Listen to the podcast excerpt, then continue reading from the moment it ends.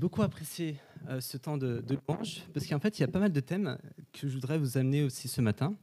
On va parler de, Jésus, de la personne qui nous est euh, en commun.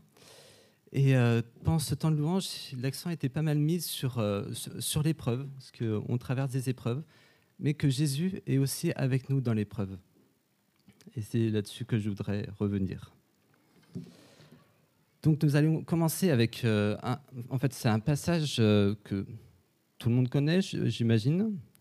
Vous allez le découvrir si vous ne le connaissez pas. Dans l'évangile de Matthieu, c'est un épisode de la vie de Jésus que j'ai entendu maintes et maintes fois. Mais en fait, en le préparant euh, pour une prédication l'année dernière, eh ben, je l'ai redécouvert à nouveau. comme, j'ai redécouvert quelque chose de Jésus à travers ce, ce récit euh, relativement simple. En fait, il, énonce une vérité simple, mais que je trouve tellement profonde.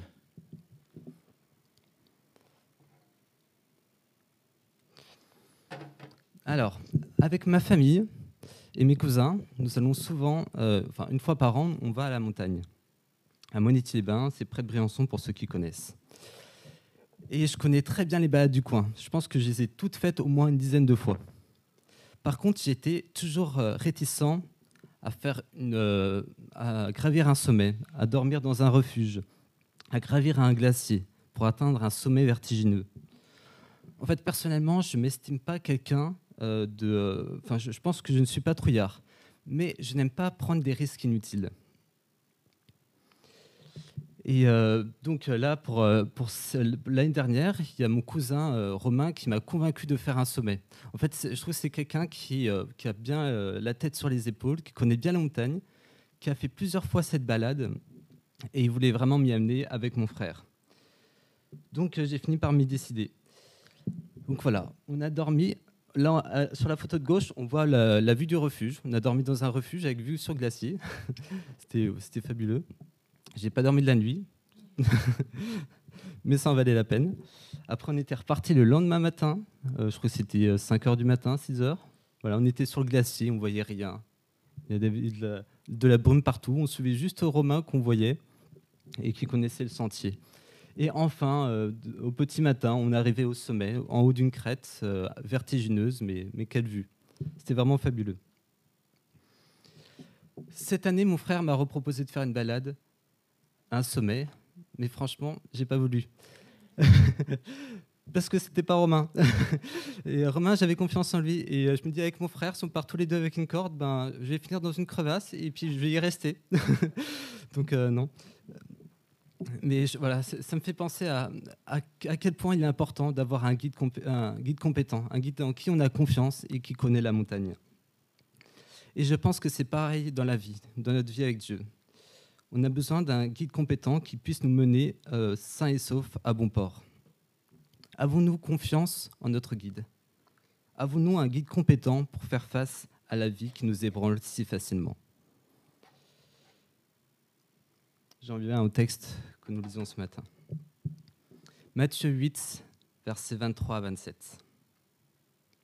Jésus, il monta dans la barque et ses disciples le suivirent. Soudain, il s'éleva sur le lac une si grande tempête que la barque était recouverte par les vagues. Et lui, il dormait. Les disciples s'approchèrent et le réveillèrent en disant Seigneur, sauve-nous, nous allons mourir. Il leur dit Pourquoi êtes-vous si craintifs, homme de peu de foi? Alors il se leva, menaça les vents du lac, et il y eut un grand calme. Ces hommes furent étonnés et dirent Mais quel genre d'homme est-ce? Même les vents et la mer lui obéissent. Qui est vraiment ce guide qui nous invite à le suivre? Jésus, c'est un guide surprenant. Et nous allons le voir en quoi il est surprenant? En trois décalages. Nous allons voir à travers le récit trois décalages qui nous montrent à quel point il est surprenant.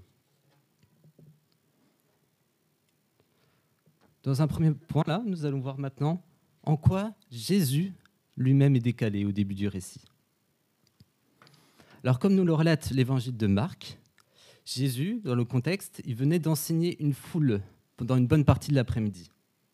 Et c'est l'heure qu'arrive le soir. Les disciples renvoient la foule et Jésus décide de prendre une barque pour traverser le lac avec eux. Et au bout d'un certain temps, Jésus, fatigué par sa journée, va se blottir sur un coussin à l'arrière de la barque et s'endormir. Comme ce qui pouvait se produire régulièrement sur ce lac, un vent violent surprend les disciples. Ils se retrouvent en un instant au milieu d'un tourbillon assez puissant pour terrifier les pêcheurs aguerris qu'ils étaient et leur faire perdre espoir de garder la vie sauve. Alors, si nous faisons un point à ce moment-là, nous avons donc une tempête, des disciples apeurés et Jésus qui dort sur la couchette. Dans cette situation, qui est l'intrus? C'est Jésus. Enfin, je trouve la, situation presque comique. Enfin, si j'étais à la place des disciples, enfin, on dit on rit jaune, comme on dit, si on se met à leur place, euh, voilà ce qu'ils disent dans l'évangile de Marc. Maître, cela ne te fait-il rien que nous mourions? Enfin, voilà, On sent l'incompréhension avec une pointe d'agacement. Les disciples ne comprennent pas que Jésus ne prenne pas à ce point-là la mesure de la situation. Jésus a l'air complètement décalé à cause de son calme et sa sérénité. Voilà. Et ça, c'est un passage, euh, ce récit sur euh, le lac, c'est un passage qui est resté pour euh, les chrétiens persécutés des premiers siècles comme une référence par rapport au calme de Jésus également. En Jésus, ils ont trouvé l'exemple à suivre pour traverser les épreuves de la vie, par la foi. Comme Jésus, par leur comportement, ils ont été un objet d'étonnement, de mépris, voire même souvent d'admiration par leurs contemporains. Et il y a un récit qui m'était resté, c'est euh, quelques siècles plus tard, c'est l'histoire des frères Moraves.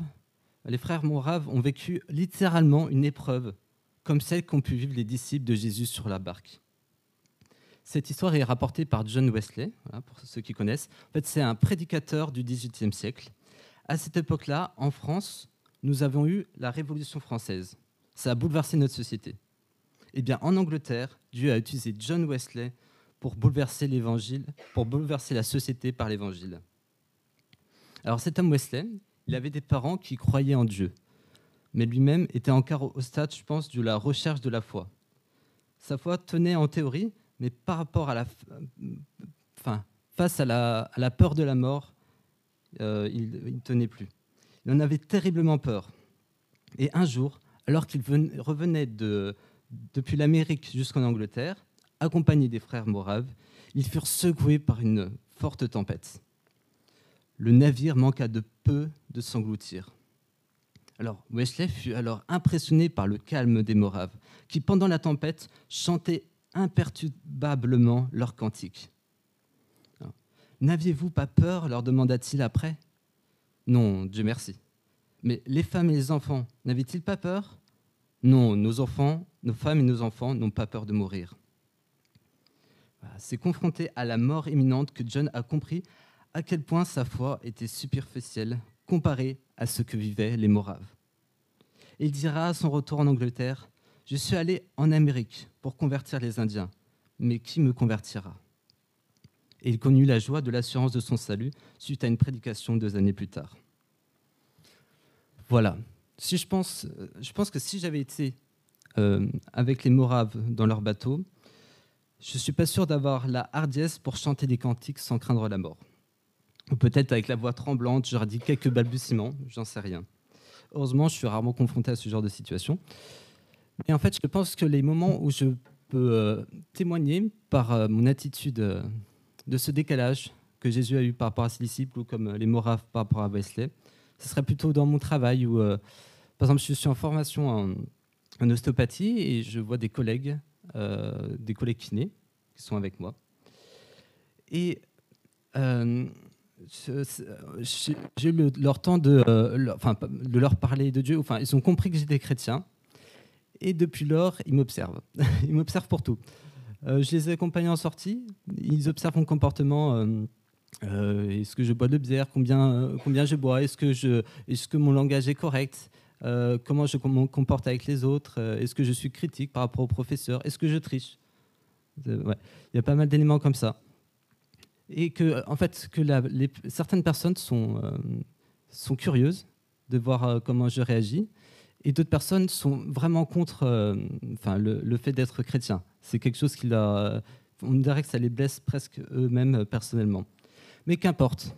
Je, enfin, je trouve que c'est chouette de, de, pouvoir vivre quelque chose qui intrigue, qui interpelle les personnes autour de moi et d'avoir l'occasion de, détailler un petit peu l'évangile et, que Dieu travaille leur cœur euh, petit à petit.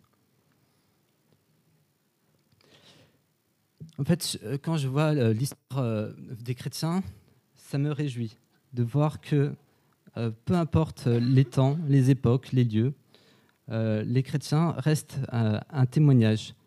ils sont comme, ils montrent un sens, une direction aux personnes de notre époque, une raison d'être qu'ils n'ont pas forcément. Et nous pouvons nous réjouir qu'à l'exemple de Jésus dans la barque, quelles que soient les époques, les chrétiens, par leur attitude, demeurent pour leurs contemporains des panneaux indicateurs qui pointent vers le ciel. Donc nous avons vu dans un premier point que Jésus était décalé.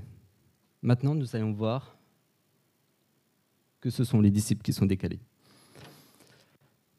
Les disciples s'approchèrent et le réveillèrent en disant, Seigneur, sauve-nous, nous allons mourir.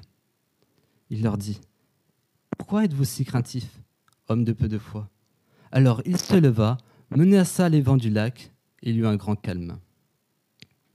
Grand calme, je fais une pause.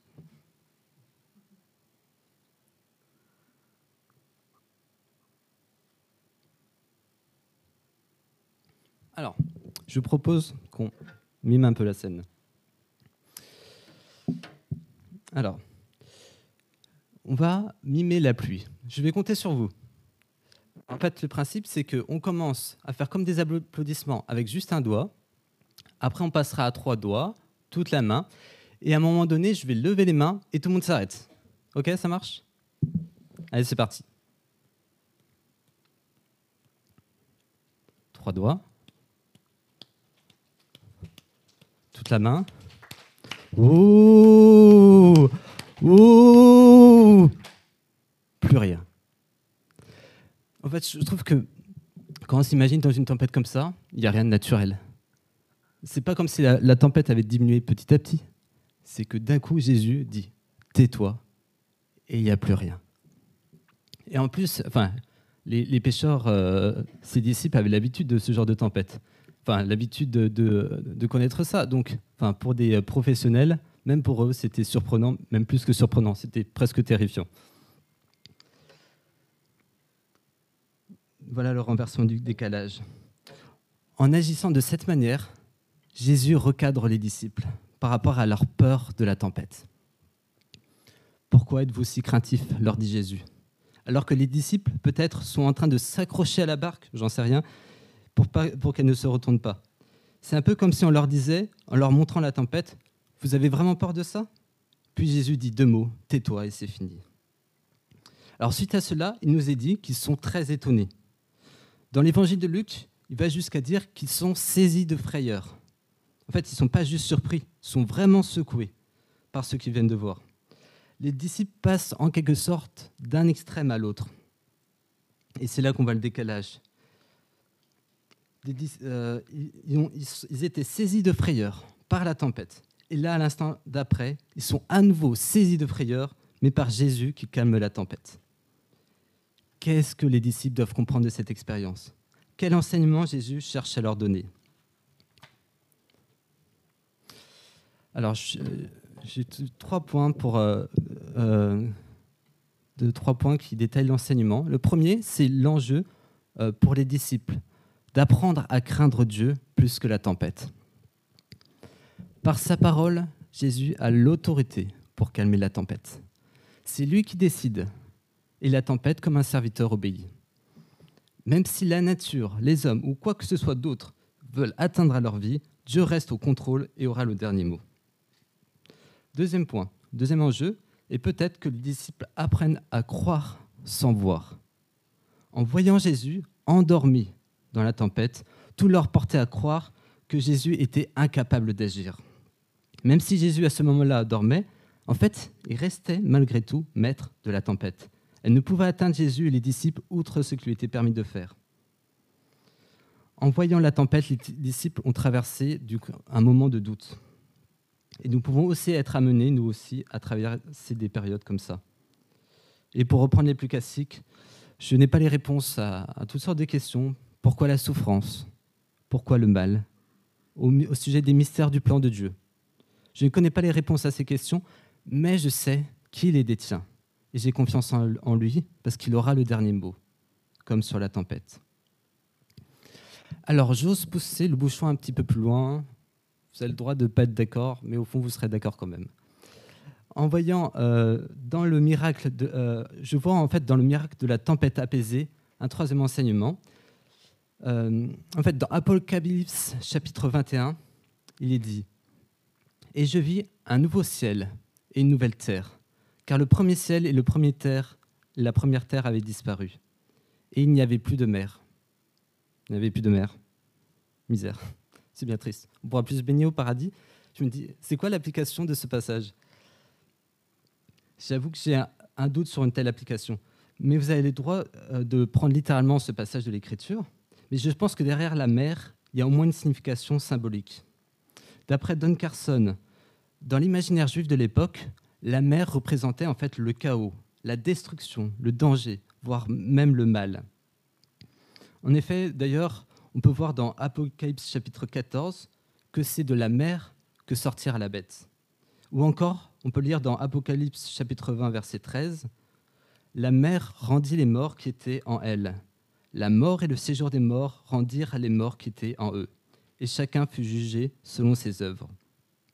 La mer est ici synonyme finalement de séjour des morts.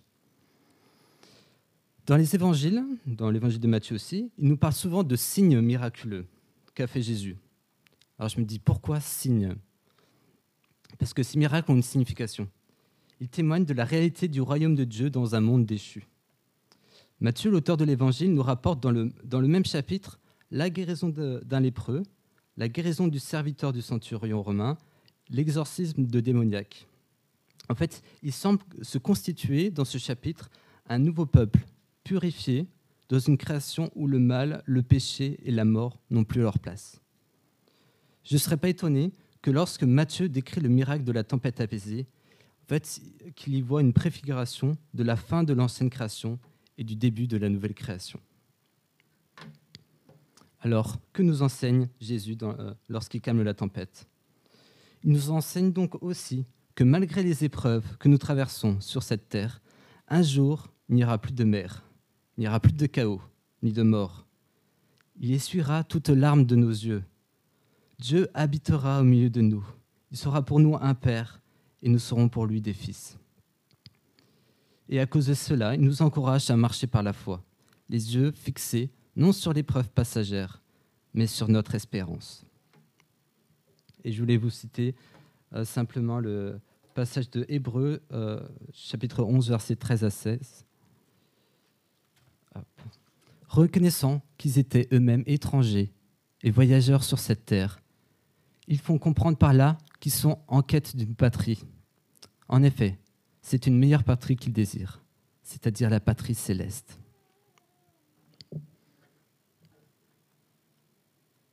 Tant pis. J'en viens à mon dernier point.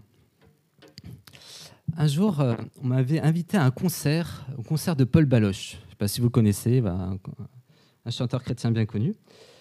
Je suis allé euh, le voir euh, à Dijon, mais en fait, je ne connaissais pas avant. Donc, je suis arrivé au spectacle. Et là, je, regarde, en fait, je ne sais pas qui c'est, et je, demande à un ami, mais c'est qui Paul Baloche? Alors, il me montre un grand homme noir africain qui faisait de la basse au fond de la scène. Alors je regardais pendant tout, pendant tout le spectacle et je me dis, c'est fou qu'il soit si peu mis en avant. Euh, ok, s'il me dit que c'est lui, c'est lui, mais je trouve ça étonnant. Donc après, j'en ai parlé, je me dis, enfin, il est vachement humble, ce Paul Baloche, euh, j'aurais jamais cru. Non, mais en fait, c'était pas lui. Ah bon? Non, non, c'était la personne qui était devant, qui jouait de la guitare pendant toute euh, la répétition. Ah d'accord. mais en fait, ce qui me surprend et ce qui m'a fait super bizarre, c'est que je ne l'ai pas reconnu. Euh, enfin, c'était évident pour tout le monde que Paul Baloche était là et tout le monde savait qui c'était. Et puis moi, je me suis trompé de destinataire. toute mon estime allait à cette personne-là, qui est estimable aussi. Mais voilà, c'est trompé de destinataire. Alors pourquoi je vous raconte ça? Parce que je pense que Matthieu, lorsqu'il raconte l'histoire de Jésus dans la tempête, il fait preuve de la même ironie. Tout comme je n'ai pas su reconnaître Paul Baloche, même si c'était évident, les disciples, eux non plus, pendant la tempête, n'ont pas reconnu Jésus. Ils ont vu en Jésus un homme endormi, impuissant, ballotté par les flots. Ils n'ont pas réalisé qui il était vraiment. Comme il dit après, ces hommes furent très étonnés et dirent Quel genre d'homme est-ce? Même les vents et la mer lui obéissent. Qu'est-ce que ce miracle dit sur son identité, sur qui est Jésus? Je pense que les disciples mettaient à ce moment-là peut-être Jésus dans, je ne sais pas, la catégorie des prophètes, prophètes de l'Ancien Testament, qui étaient des personnes que Dieu choisissait pour parler à son peuple. Et Dieu témoignait de la sûreté de sa parole en leur donnant de faire des prédictions et parfois des signes miraculeux. Il aurait pu peut-être correspondre à, ce profil, à un grand prophète. Mais Jean, euh, mais lorsque Jean, euh, un des disciples de Jésus, écrivit son évangile, il le considérait de toute évidence comme bien plus qu'un prophète. Il dit à la fin de son évangile, au chapitre 21, verset 25, que Jésus a fait encore beaucoup d'autres choses. Si on les écrivait en détail, je ne pense pas que le monde même pût contenir les livres qu'on écrirait. Lorsque Jean a écrit cette phrase, il s'est certainement souvenu aussi de ce soir-là, où il était lui aussi dans la barque avec Jésus. À ce moment-là, face à la puissance de Jésus, il se posa aussi cette question. Mais qui est-il? Qui est cet homme? Et voici la réponse qu'il nous donnera quelques années plus tard lorsqu'il écrira son évangile au chapitre 1. Lorsque Jean parle de la parole, il fait référence à Jésus. Au commencement était la parole, et la parole était avec Dieu, la parole était Dieu. Elle était au commencement avec Dieu. Toute chose a été faite par elle, et rien de ce qui a été fait n'a été fait sans elle. Et, la parole a été faite chair. Elle a habité parmi nous, pleine de grâce et de vérité, et nous avons contemplé sa gloire, une gloire comme la gloire du Fils unique venu du Père. Personne n'a jamais vu Dieu. Dieu le Fils unique, qui est, au sein, qui est dans le sein du Père, et celui qui l'a fait connaître. Si nous revenons à l'histoire de la tempête apaisée, ce que Jean veut dire, c'est que lorsqu'il se trouvait dans cette barque, sans le savoir encore, il a vu Dieu. Il a vu Dieu en Jésus, qui calmait la tempête, mais il a vu aussi Dieu qui dormait sur le coussin de la barque. Il, il a vu Dieu en Jésus dans le quotidien de sa vie sur terre. Il a vu Dieu avoir compassion des laissés pour compte, des personnes rejetées, des malades. Et dans son amour, Dieu en Jésus est allé jusqu'à la croix. Et en fait, c'est un truc que je voulais partager ce matin. Euh, il y a un chant que vous avez euh, choisi, c'est le chant Rédempteur adorable, écrit par John Wesley, euh, que j'ai parlé au départ, le prédicateur d'Angleterre. et dans un des couplets, j'aime beaucoup ce passage, il m'a vraiment marqué. il dit à la place de Jésus, Jésus dit, le sang de mes blessures, ma couronne de roi, toutes ces meurtrissures, comprends-le, c'est pour toi. J'ai pris ta souffrance, j'ai porté ta langueur, contemple en assurance ton grand libérateur. En fait, c'est un, passage que je trouve assez bouleversant dans l'amour euh, de, de Jésus. Là, il calme la tempête par un mot. Mais il a fait bien plus que ça. Il a accepté de souffrir, de subir euh, la flagellation et bien plus que ça, le mort sur la croix et la séparation d'avec son Père. C'est le plus terrible. Et euh, en fait, quand je suis face à Dieu dans la prière et que je, je peux avoir des moments de doute par rapport à retomber dans les mêmes péchés, ma lutte avec, euh, enfin, ouais, mes périodes de doute, me dit est-ce que Dieu m'accepte encore? Et en fait, quand je regarde euh, à ces meurtrissures, en fait, c'est, euh, en fait, je suis rassuré. S'il allait jusqu'à être flagellé, être cloué sur la croix, être séparé de son père, c'est pour me sauver. En fait, c'est lui qui mérite que je sois sauvé, c'est pas moi. Et voilà, il mérite que je sois heureux. enfin, c'est pas comme je lui appartiens. C'est pas de mon fait. C'est si, en fait, je veux, si je me sens toujours coupable, j'ai l'impression de refuser un peu sa grâce. Lui, il a mérité que je sois pardonné. Si je crois en lui, que je me confie en lui. Et enfin, je trouve ça, c'est enfin, voilà, le plus beau cadeau je me dis, ouf, j'ai l'impression que ça m'apaise dans la tempête. je me retrouve comme les disciples, à réaliser à nouveau qui il est et ce qu'il a fait pour moi. En fait, quand je relis l'histoire de la tempête apaisée, ce coup-ci, c'est moi qui me trouve décalé par rapport à ma représentation de Jésus. En fait, si nous croyons que Jésus est Dieu, ce qui est étonnant et émouvant, ce n'est plus de voir que Jésus a calmé la tempête, mais de voir que le Dieu créateur de l'univers soit venu accompagner les disciples couchés dans une barque ballottée par les flots. Voilà, je voulais me rappeler avec vous ce passage de l'Écriture euh, ce matin. Me rappelle combien ma vie humaine, euh, ma vision humaine de la vie et des épreuves sont décalées par rapport à la perspective que Dieu en a. Il est difficile d'imaginer combien sa parole est puissante, combien son amour est grand, et combien ma connaissance de sa personne est petite. En fait, je trouve ça à la fois rassurant et très intimidant. Et en voyant les actualités, ce qui se passe autour de nous, je crains que nous ne poursuivions notre existence. Enfin, nous allons certainement rencontrer des épreuves euh, qui peuvent être difficiles. Un jour, l'un ou l'autre d'entre nous se retrouvera peut-être comme les disciples, dans une barque au milieu de la tempête. Et j'espère J'espère que nous nous rappellerons à ce moment-là que Jésus d'un mot a calmé la tempête. Et marchant dans les pas de notre guide, je prie pour que Dieu suscite dans notre cœur le calme et l'espérance en Dieu. Et que nous puissions dire avec émerveillement à ceux qui demanderont à leur tour, mais qui est donc cet homme? C'est Jésus, mon Sauveur. Je voudrais juste vous inviter à prier pour terminer.